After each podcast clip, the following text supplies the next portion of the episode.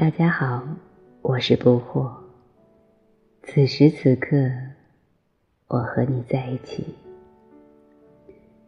上古天真论这一篇有好多值得我们深入学习的东西，特别是他讲到了上古之人皆谓之徐邪贼风，避之有时，恬淡虚无，真气从之，精神内守，病安从来。其中虚邪贼风。避之有时，不是一个死规律，而是很活的。虚邪贼风是一个流动的东西，那他怎么能知道虚邪贼风呢？他靠什么知道虚邪贼风呢？我的体悟是，上古的人特别重视觉性，因为他精神内守。他的觉性就特别灵敏、敏感，就是《易经》上讲的“寂然不动，感而随通”。他随时能感到虚邪贼风，所以他就会有相应的避之有时。空气是一个流动的活体，你没有很好的自觉性。就不会认识虚邪贼风，就会被流行性感冒传染。你的觉性很敏感，就能感觉到看不见的气候、气与后的电解，所以你才能做到避之有时。首先，我们能看到古人的智慧是有觉性来的，通过觉知。觉照、觉察，达到了觉悟的觉是古人的学习方法，它不是简单的靠头脑的理解，它主要靠觉性。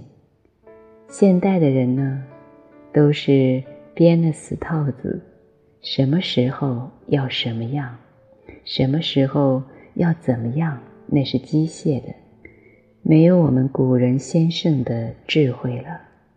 智慧是一个活生生、活泼泼的东西，每一个人体内都存在这个活性体，这是生命的根本，生命的软实力。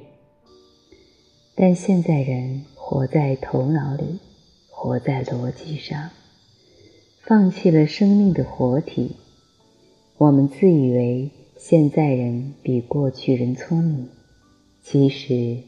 比过去人傻多了。我们放弃了我们本来的高级灵性的那一部分觉性。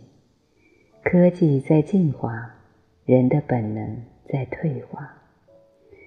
今时之人不然也，以酒为浆，以妄为常，醉以入房，以欲竭其精，以好散其真。不知持满，不识欲神，物快其心，易于生乐，起居无节。这段话很重要。不知持满的持满，持什么满什么，这是一个很严重的问题。不识欲神的欲神，神怎么欲？欲什么神？这两句在这一段里。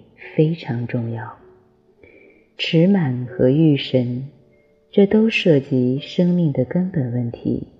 它跟后面的真人这一部分遥相呼应。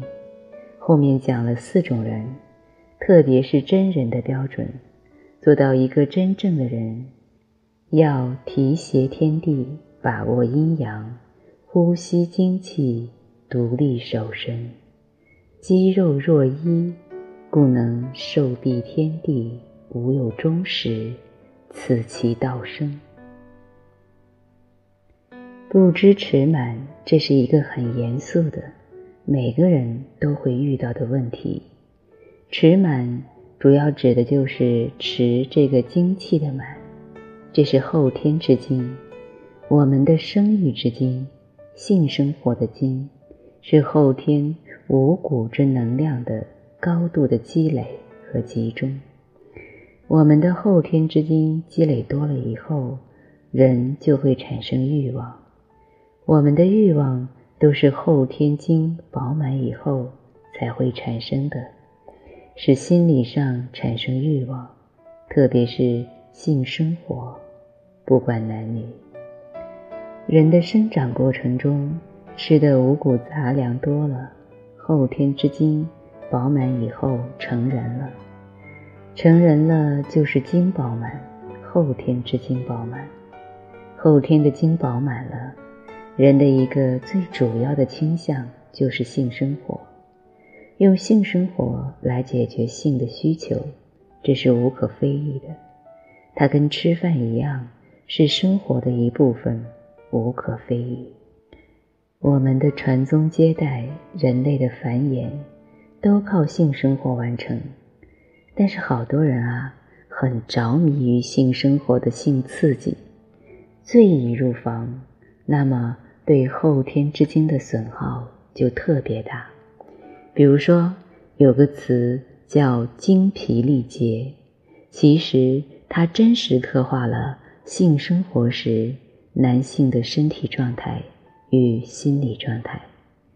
男性在性高潮射精以后，会一点精神都没有了，甚至脑子一片空白。那为什么会发生这样的现象呢？这就是耗精的范畴，因为男子的精液直接跟人的脊椎里的脊髓相关。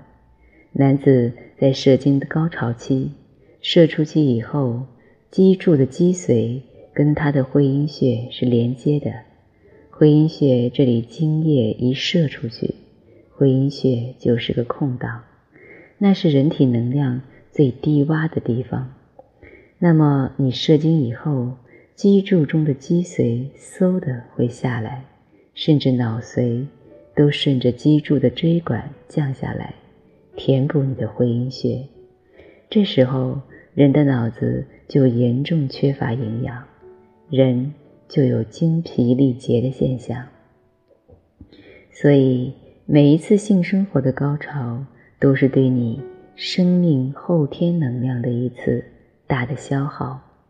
女性和男性是相反的，女性在性高潮期是收的状态，是吸纳状态；男性是发射状态，释放状态。性生活对男性的消耗远远大于女性，所以我们能看到社会上好多老夫老妻，老头都去世十几年了，老太太还在那里享受天伦之乐。因此，女性的寿命比男性长，主要原因在生殖系统的结构不同，这是我观察到的。从性生活上，我们就看到了男女的差异，对寿命、对健康的影响，这就是不知迟满。当然，女性在性生活当中也会有精的损耗。女性如果放纵性生活，也有精液的遗漏。女性要漏起精来，比男的损耗更大。这是讲的另一个层面。女性的开关还没有男性的开关紧，所以女性后天之精的损耗，我们叫漏丹，也是漏精。经常漏丹的女性，脸色特别不好。但是古人都有方法，很科学的方法，自我抑制、自我转化，让这后天之精不亏损。这就是我们中国人讲的炼精化气的那个范畴。